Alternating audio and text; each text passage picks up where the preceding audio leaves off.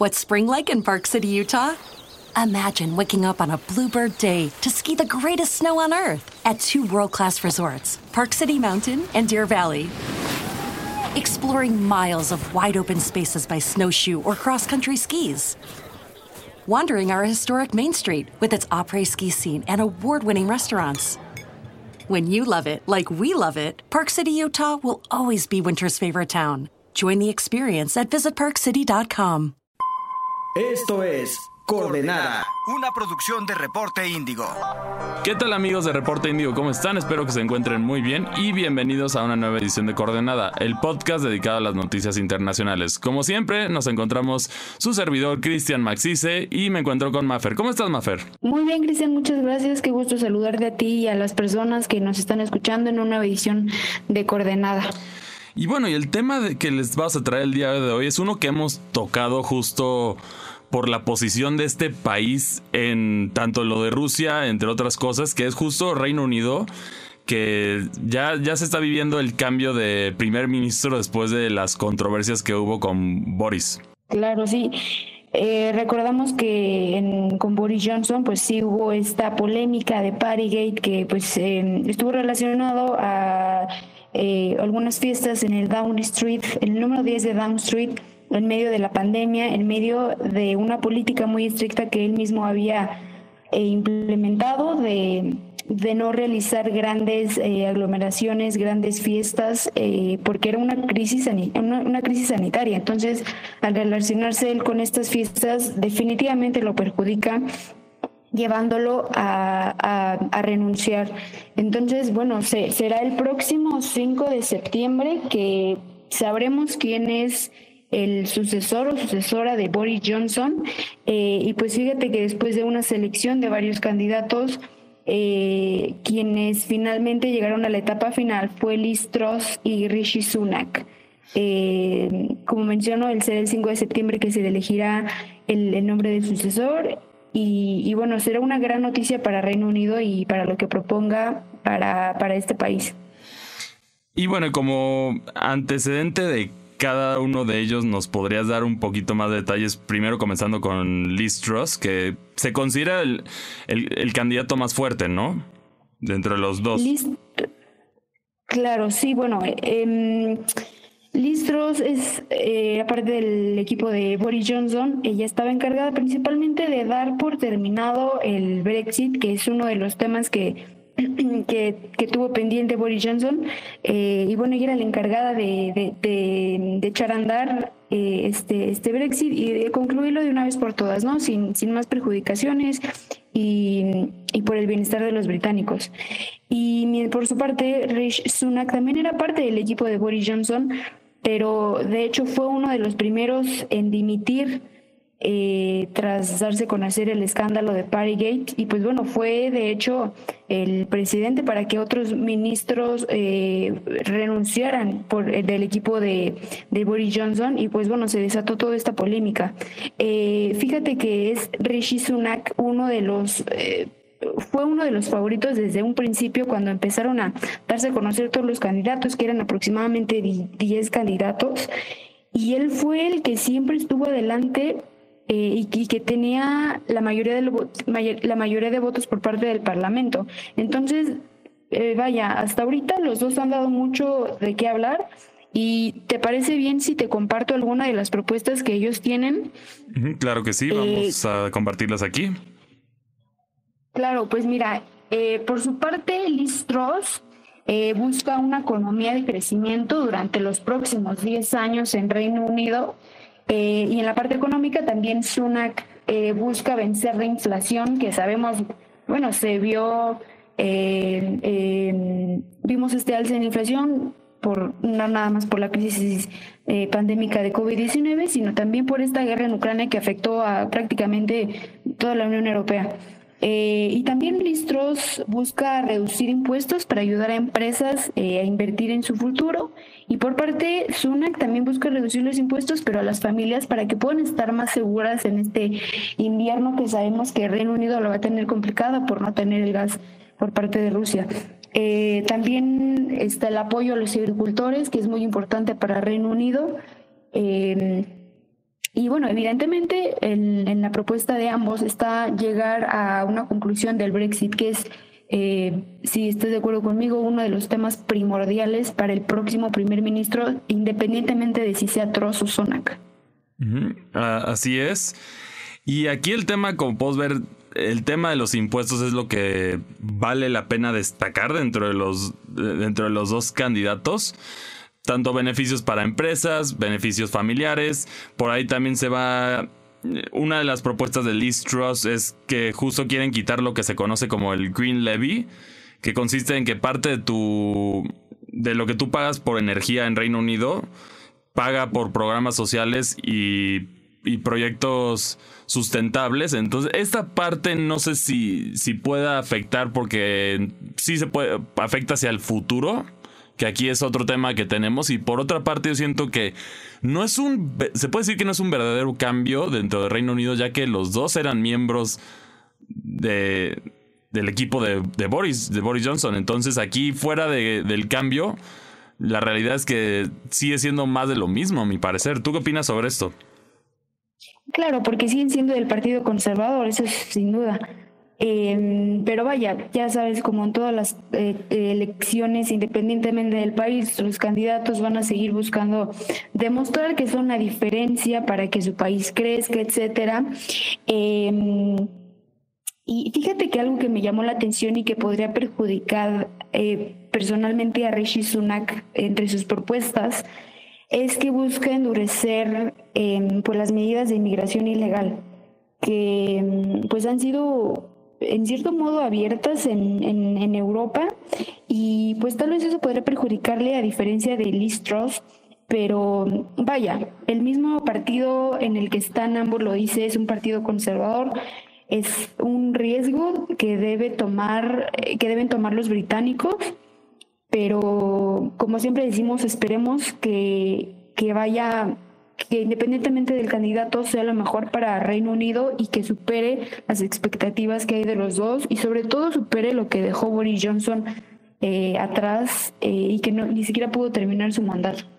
Y aquí el tema, un tema curioso sobre, sobre Rishi Sunak sería que sería el primer primer ministro de Reino Unido en no tener ascendencia europea, ¿correcto? Sí, exacto. Es, él es, em, tiene familia de la India.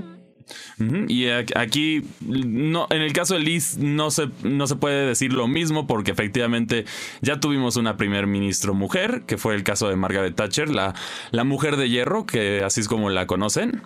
Y, y bueno, esto Teresa May también. Y también este detalle aquí conoces Aquí se representa otra población que es bastante importante dentro de la, dentro de la India, fuera de que sea del, Partido Conservador. Y me parece, en un sentido, me parece un poco irónico lo de, lo de la migración, su propuesta con la migración.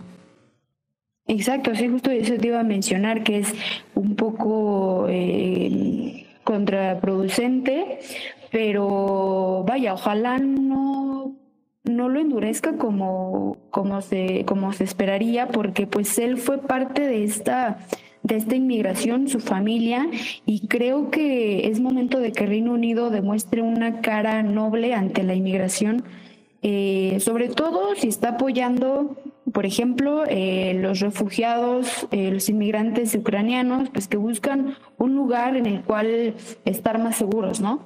Eh, y creo que es sería importante para Reino Unido demostrar que está a favor de la inmigración, que está a favor de los derechos humanos, en contra de la violación contra los derechos humanos. Eh, y creo que Rishi Sunak podría estar a tiempo para no para que no para que no progrese eso de endurecer más las, las medidas de inmigración. Claro, tiene que estar tiene que tienen que estar controladas, porque si no pues sería creo que un caos. Pero eh, controlarlas sin que perjudique a nadie, ¿no?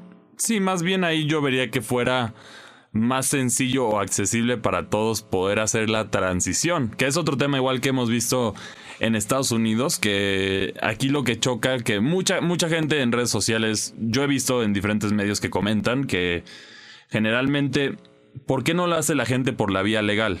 Y la respuesta es o es muy caro, o es muy complicado, o, o, por dependiendo de tu país puede ser más fácil o más difícil y es al final el país es algo que tú no eliges donde naces. Entonces esta es la situación controversial con la inmigración que Europa ha tenido ha sufrido de ciertas situaciones por la inmigración. Se puede decir que sí eh, efectivamente pero también la inmigración viene a resolver otro problema que muchos también descuidan dentro de la Unión Europea y Europa como tal, que, que es que ya la mayoría de la población ya es vieja. No, cada vez hay, hay, hay menos niños, entonces esta fuerza laboral que los países necesitan para poder seguir adelante, cada vez es menos frecuente en, en, Europa y quién paga los impuestos para sostener a las personas que ya se retiran. Entonces, este es, el debate, un debate muy interesante con lo que va la migración, porque muchos en, varios de los países, aunque como dato general, sí pagan impuestos los inmigrantes, efectivamente, aunque, aunque se crea que no, sí, lo, sí pagan impuestos. ¿Sabes que este, este mm, em, escenario que mencionas de la población mayor se vio reflejada sobre todo en la votación del Brexit en 2016, que la mayoría de las personas que votó a favor de salir de la Unión Europea fue la, fue la población adulta. Eh, porque claro, los jóvenes ya no iban a tener este acceso como se daba tan fácilmente de poder trabajar en cualquier otro país que formara parte de la Unión Europea. Eh, entonces yo creo que ese también podría ser un reto para tanto para Listros como para Rishi Sunak, de ver cómo convencer a esa población joven eh, para que vote por ellos. Eh, y para que participen también en la política de su propio país y por el bienestar de su propio, de su propio futuro.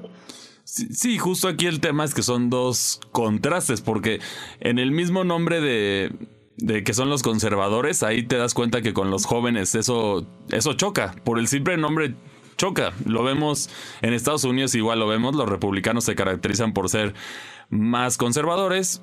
Generalmente los jóvenes se van más hacia los demócratas. No estoy diciendo que, que, existan jóvenes conservadores, claro que lo hay, pero en su mayoría los jóvenes siempre tienden a, a ser más liberales, sin importar el país. En México igual lo vemos, en la mayoría del mundo es así como se comporta esto. Claro, bueno, sí lo, hemos visto ahora en América Latina que ha habido un avance de los presidentes de izquierda y que ha habido un, apoyo fundamental en, en, los jóvenes. Y, por eso menciono que sería un reto para, para Trost y para Sunak, para ver qué estrategia implementan para poder llegar a los jóvenes y tal vez em, exacto, ya tienen tal vez el, el, voto de jóvenes que tienen ideales conservadores, pero pues también inclinarse a la balanza de los que no son eh, conservadores, porque también van a estar gobernando para ellos, ¿estás de acuerdo? Así es, y bueno, y con, con, lo que vemos de los impuestos, o sea, de las políticas que es, ha sido, la realidad es que ha sido el mayor enfoque, no hemos, los, se puede decir que los dos enfoques fuertes de esto es concluir el Brexit y por otra parte el tema de los impuestos, que, que no sé cómo vas a quedar con, con los jóvenes justo la idea de, de darle estos beneficios de nuevo a las empresas, de quitarle los impuestos, de no tener las propuestas ecológicas. Si vimos que de por sí con el Brexit el, el Reino Unido quedó bastante dividido. En general quedaron muy divididos y las oportunidades y se creó, fue todo un drama esta situación. Yo creo que por eso te podría tal vez tener eh, listros puntos más a su favor, a diferencia eh, de Rishi Sunak, porque ella estuvo involucrada justamente en concluir el Brexit y podría estar más familiarizada que, eh, que, Sunak tal vez en ese sentido eh, y podría desarrollar más estrategias con el Brexit a diferencia de su competencia. Em, sin duda el Brexit va a ser yo creo que el tema urgente, el primero que toque el próximo primer ministro eh, y segundo, o a la par, cómo combatir o cómo eh, volver a recuperar la economía de la que es caracterizada Reino Unido. así es. Y por otra parte, también para, para informar a los que no saben cómo funciona el proceso de elección de, de un primer ministro dentro de Reino Unido. Primero es el tienes, tienen que ser respaldados por miembros de su partido. Si mal no recuerdo, tienes que tener por lo menos 30 miembros que te respalden, ¿no? Ese es como el primer intento para, bueno, 20, correcto, 20 tienes que tener para poderte postular como primer ministro y de ahí se hacen rondas de votaciones que eligen los miembros del partido para eventualmente tener un líder. No es que tú votes y elijas al, al miembro, ¿correcto? Claro, sí. Eh, por ejemplo, en esta selección hubo, eh, se postularon los candidatos eh, y el Parlamento iba votando por, vaya, por el que, por el que prefería. Quien iba teniendo menos de 30 votos se iba descartando hasta llegar a los últimos dos finalistas, que fue este, Liz Truss y Rishi Sunak, que siempre tuvieron este, 30 o más de 30 votos.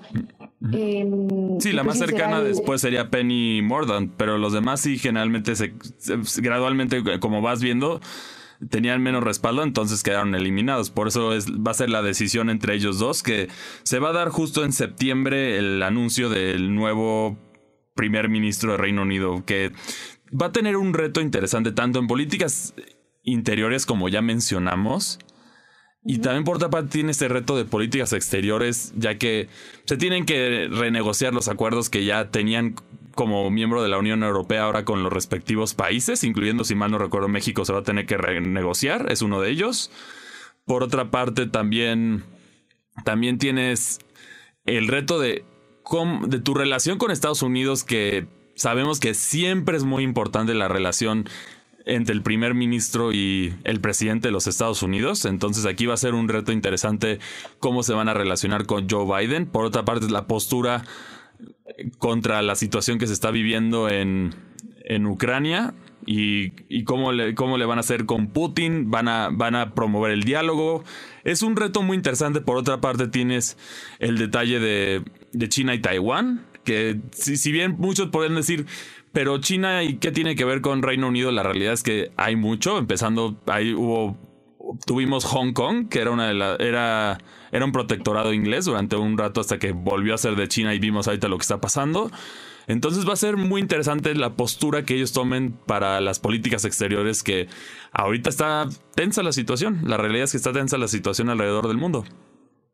Sí, yo creo que va a ser un, muy delicado para el nuevo ingreso del próximo primer ministro, porque sí, justo estamos en medio de una em, invasión en Ucrania que cumple seis meses, estamos en medio que todavía no se acaba evidentemente la pandemia por COVID-19, este, eh, y sí, va a tener, el próximo primer ministro va a tener que encajarse, va a tener que incrustarse sí o sí en este grupo que ya creó un apoyo para Ucrania, pero que ya se posicionó contra Rusia, eh, y lo vimos en el G7 cuando se reunieron los presidentes, el, el, pues los representantes políticos, entre ellos Boris Johnson, eh, y vaya, con relación a Estados Unidos, no, no dudo de que será una buena relación, independientemente de quién sea el próximo eh, primer ministro británico.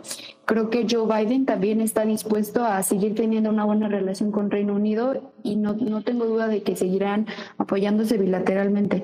Y creo que Vaya, em, agregaría algo y es que también sería importante, creo que para América Latina, que veamos más presente a Reino Unido aquí en esta, en esta región. Y vaya, ojalá pueda darse un acercamiento em, mucho más fuerte con, con los latinoamericanos. Sí, y aquí el, porque aquí el tema es que Estados Unidos no ha volteado para acá para nada. O sea, la situación ahorita fuera de ese guiño que tuvieron con Venezuela hace poquito, dado la situación que, se, que estalló en Europa. No, no ha habido acercamiento, lo, seguimos viendo con México, que es como el caso más latente que vemos. No, no, prácticamente no, no es que esté ni bien ni mal la relación entre México y Estados Unidos, simplemente no hay una relación. No ha habido intención de las dos partes de, de un acercamiento más cercano. Reino Unido ahora puede, tiene la posibilidad de regresar a este eh, bueno, podría regresar a esta posición como un líder importante a nivel mundial, que efectivamente a lo largo de los años la ha perdido más por, por Estados Unidos, pero, pero aquí la situación es, va a ser, va a ser muy interesante ver cómo se va, cómo se va a desenlazar el, toda esta situación. Y sí, yo creo que Estados Unidos y México son como de, pues muy cordiales porque toda la relación que tienen y toda la historia que tienen, los, el, solo hecho de ser vecinos, pues sí, son, son, es cordial la relación, pero esa relación de amistad y de, y de comunicación, claro, como le mencionas, no existe.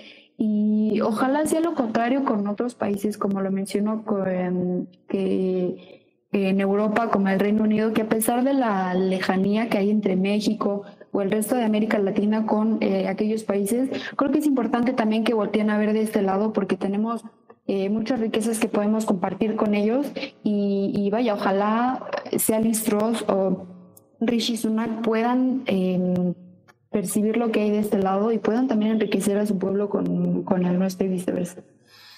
Y bueno, y eso es todo lo que tenemos para ustedes el día de hoy. Recuerden que nos pueden escribir a las redes de Reporte Índigo o también me pueden escribir en mi Twitter como arroba cristianmacci2. ¿Y a ti dónde te pueden encontrar, Mafer? Ahí me pueden encontrar en arroba monosvmf y eh, pues nos estaremos leyendo en latitud todos los días en Reporte Índigo. Y recuerden que nos pueden escribir para darnos sugerencias, si algún tema que les da curiosidad que desconocen quieren que lo cubramos aquí con todo el detalle, también nos pueden dar recomendaciones. Todas las, las sugerencias son bienvenidas. Y bueno, a nombre del equipo de Reporte Índigo, muchas gracias y nos vemos hasta la próxima. Escuchaste Coordenada, una producción de Reporte Índigo.